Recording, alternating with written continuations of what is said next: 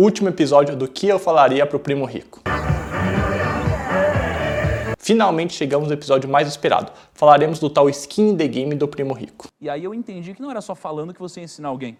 Você precisaria fazer. Exatamente. E eu tomei a decisão. Eu comecei a investir meu dinheiro publicamente. Então as Como pessoas. é isso, investir publicamente?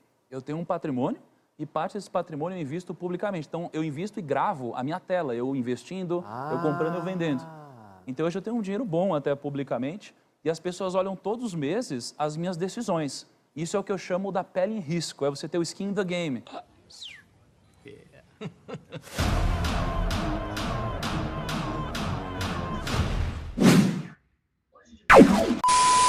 Bom, pessoal, como sempre, vamos direto aos pontos sem enrolação. Ponto número 1. Um, ele mesmo diz que compartilha apenas uma parte de seu patrimônio, a parte pública. Ou seja, meio que passa a mensagem que ele tem uma parte do seu patrimônio que ele não expõe para todo mundo, que seria a parte privada. Mas meu ponto é, por que não compartilhar tudo, 100% de transparência? Porque para pra pensar, imagina que eu tenho 100 milhões de reais, daí eu separo 1 milhão para investir publicamente, falo da minha estratégia XPTO e compartilho com a galera. Só que nos outros 99 milhões que ninguém vê, eu sou super conservador. Só tenho títulos públicos, tô tranquilão e olha que curiosidade. Essa categoria de investimentos que eu aplico nessa parte privada não está contemplado na minha estratégia XPTO que eu compartilho com todo mundo. Peraí, o, o, deixa eu ver. O... Será que de fato, se eu fizesse isso, de pegar apenas um milhão do meu patrimônio, mostrar a estratégia XPTO, seria um skin the game de verdade? Mais ou menos, mais ou menos. E esse exemplo que eu dei é aleatório, tá? Só para os nossos não entenderem errado. Na minha visão, se quer mostrar o skin the game de verdade, mostra tudo. Não vem com historinhas e mostra só uma parte do patrimônio. Mostra os imóveis, participações em empresas, enfim, tudo que tiver na declaração de imposto de renda para que os seguidores possam ter uma visão mais holística do investidor primo rico. Essa é a minha opinião. Mostrar uma parte só não sei se de fato é skin the game de verdade. É verdade. Segundo ponto, skin in the game para mim não é apenas mostrar onde investe, o racional por trás, compartilhar a rentabilidade, que seria a parte cool, digamos assim. Skin in the game para mim também é mostrar a parte chata e burocrática. O backstage que poucos mostram que é necessário fazer quando investe diretamente em renda variável, principalmente. Pô, se eu não me engano, o Primo Rico fez uma porrada de aportes, vendeu praticamente todo mês para ter aquela isenção dos 20k, um mês até vendeu mais do que deveria, pagou imposto desnecessário, fez venda de Bova 11, entrou em opções e um dia até resolveu se aventurar no day trade. Operação hoje pela manhã, inclusive envolvendo ações de Vale. né? Eu fiz um day trade. No, God! No, God, please, no! No! No! No! Enfim, eu fiquei bastante curioso para saber como que ele fez o controle de todas essas operações de renda variável. Organizar toda essa treta para depois colocar na declaração anual de imposto de renda dele, que inclusive acabou o prazo esses dias. E aí eu te pergunto, ele mostrou como fez a declaração de imposto de renda dele? O skin the game dessa parte chata e burocrática? Inclusive, no dia 20 de junho, ele lançou essa pergunta aqui no Insta. Será então que ele fez algum conteúdo do tipo de lá pra cá? Ih. O último vídeo que ele fez no dia 30 de junho, que foi o último dia da entrega do imposto de renda, foi esse daqui do Rei Salomão. Nada contra o Salomão, mas não vai ser ele que vai salvar os investidores da treta, do pepino de fazer a declaração de imposto de renda para quem fez tantas operações que nem o Primo Rico. É verdade. Eu fico indignado com isso, que eu vejo muita gente entrando na bolsa, investindo diretamente, sem saber dessa parte chata, burocrática que precisa ter esse controle. Alguns clientes que eu atendo, aí não tem nada a ver com o primo rico, mas tem com os gerentes dos bancos, da onde que eles vieram, se eu contar as histórias, é brincadeira. Tiro de carteira feito um louco, altíssimas corretagens, se eu pegasse os detalhes e compartilhasse aqui, ia dar um belíssimo episódio. Isso é o fim do mundo. E aí, quando chega nesse momento do imposto de renda, o gerente do banco simplesmente envia as notas de corretagens e manda o cliente se virar. E aí, vê se pode uma coisa dessa aí. Vê se pode. Aí é fácil, né? E eu cito gerentes aqui porque essa bucha caiu no meu colo de alguns clientes. Eu até passo conhecimento básico, mas reforço a importância de falar com um contador que é especialista nisso. Muitos, por incrível que pareça, acabam ficando perdidos por mais que seja a profissão deles. É verdade.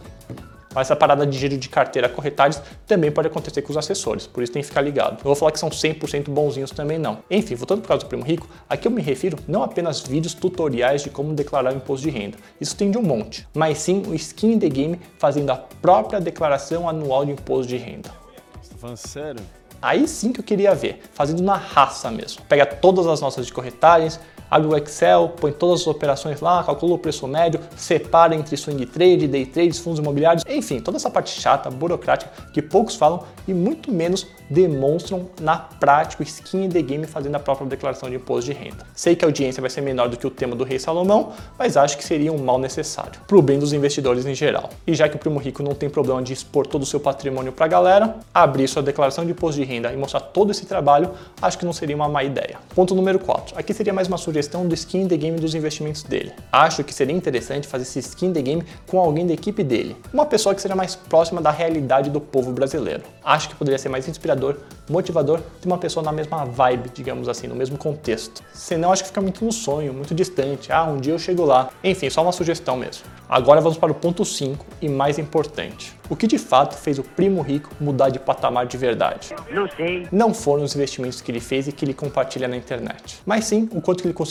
ganhar através de palestras, cursos, patrocínios, livros, se bem que livros acho que não dá dinheiro, eles consideram esse. Enfim, dos três pilares que ele fala, Assim, você precisa gastar bem seu dinheiro, você precisa investir melhor você precisa ganhar mais, né? Se você trabalhar um desses pilares, já ajuda muito. Na minha opinião, gastar e investir bem são tipo turbo, nitro que impulsionam, mas nada adianta ter esses dois se não tiver um baita motor. O principal que é ganhar mais. Esse eu acredito que deve ser o foco da galera. Não que os outros não sejam importantes, são, mas o que de fato vai mudar o seu patamar de verdade é ganhar mais, simples assim.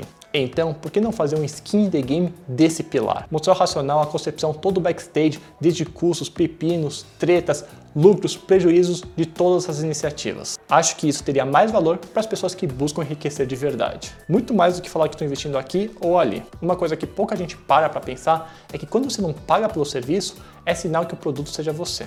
Ué, O Primo Rico, entre outros influenciadores digitais, ganham de diversas maneiras. Com as visualizações no YouTube, quando eles vão fazer um public post para marcar XPTO, eles chegam e falam: Ó, pra você impactar minha base, que eu tenho X milhões de seguidores, vai te custar X. Então, quando você vê um influenciador falando de tal produto que adorou e tudo mais, muitas vezes o comprador é a marca, o vendedor é o influenciador que está vendendo seu produto, seu serviço, que é o acesso à atenção de vocês. Ou seja, meio que a marca compra a sua atenção por meio do influenciador. Só que é só ele que recebe a grana por isso. E hoje uma das coisas que a gente precisa mais dar valor é o nosso tempo que é finito. E se tempo é dinheiro, saiba que você está pagando de alguma maneira isso tudo. Gus Anderson, ó, mandaram aqui tipo um kit café da manhã, meio arraiá, arraial, né?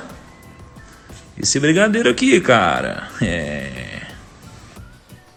E nada de errado com essa estratégia dos influenciadores digitais. É um modelo de negócio como qualquer outro. Sei que muitos ajudam diversas pessoas através de seus conteúdos, perfeito. Mas saiba que tudo isso não é de graça. Tá tudo conectado aí e talvez esteja pagando com o seu tempo. Bom, galera, dei toda a minha volta aqui, mas o que de fato vai fazer a diferença, os 80-20 do Pareto, os 80% dos efeitos são gerados por 20% das causas, esses 20%, digamos assim, seria ganhar mais. Foquem nisso. E mais uma vez, não que investimentos não sejam importantes, mas vejo tantas pessoas tentando garimpar esse tempo, dedicando tantas horas por dia, que não sei se faz tanto sentido assim. Acho que esse tempo poderia ser melhor alocado na sua atividade principal ou algo do tipo. Na minha concepção, os conteúdos relacionados a investimentos, como por exemplo no YouTube, a maioria deles, tirando os assuntos do momento, e eu também me incluo nisso, deveria ser algo mais consultivo. Pô, estou com uma dúvida nesse ponto, deixa eu colocar no Google, no YouTube, pesquisa aqui para absorver esse conhecimento. E não tipo, lançou o conteúdo, então vou logo ver. Porque talvez o momento que você esteja hoje não seja o mesmo momento do conteúdo do vídeo. Não era para ser visto naquele momento. Eu só fico meio assim para as pessoas, não, eu quero ficar rico que nem o primo rico e tudo mais, e ao invés de trabalhar, ralar, montar seu negócio,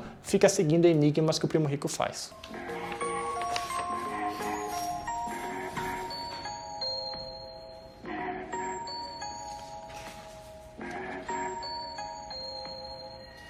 Vai dar! Vai, não vai dar! Bom, enfim, chegamos no final da série. O que eu falaria pro Primo Rico? Espero ter passado alguns insights aprendizados para vocês. Lembrando aqui que a ideia não é crucificar o Primo Rico, mas simplesmente passar uma outra opinião, outros pontos de vista que talvez não tenham sido abordados. O que eu acho importante disso tudo é a gente sempre questionar, ser bastante crítico com os conteúdos que chegam até a gente e não simplesmente aceitar tudo que a gente vê por aí só porque a pessoa é famosa e tem milhões de seguidores. Não. E essa parte de discordar, passar outro ponto de vista, eu acho que a gente precisa criar mais esse hábito. E não é porque você discorda que é inimigo. E durante essa série, em alguns pontos, algumas pessoas não concordaram, outras concordaram em partes e passaram seus pontos. Um exemplo, se não me engano, é o seguidor Rui, agora não me lembro do sobrenome dele, mas ele ia lá nos comentários e colocava sua opinião com embasamento. E sinceramente achei muito bom essa troca porque eu aprendi também. Só tenho que agradecer a ele e os demais também que comentaram e participaram. Então é isso, gente. Meu canal realmente busca sair da zona de conforto, cutucar quando for necessário. Um vão gostar, outros não, faz parte. A ideia aqui não é agradar todo mundo, acho até isso impossível, mas sim aqueles que compartilham comigo a maneira de eu enxergar as coisas. Muito obrigado, até mais.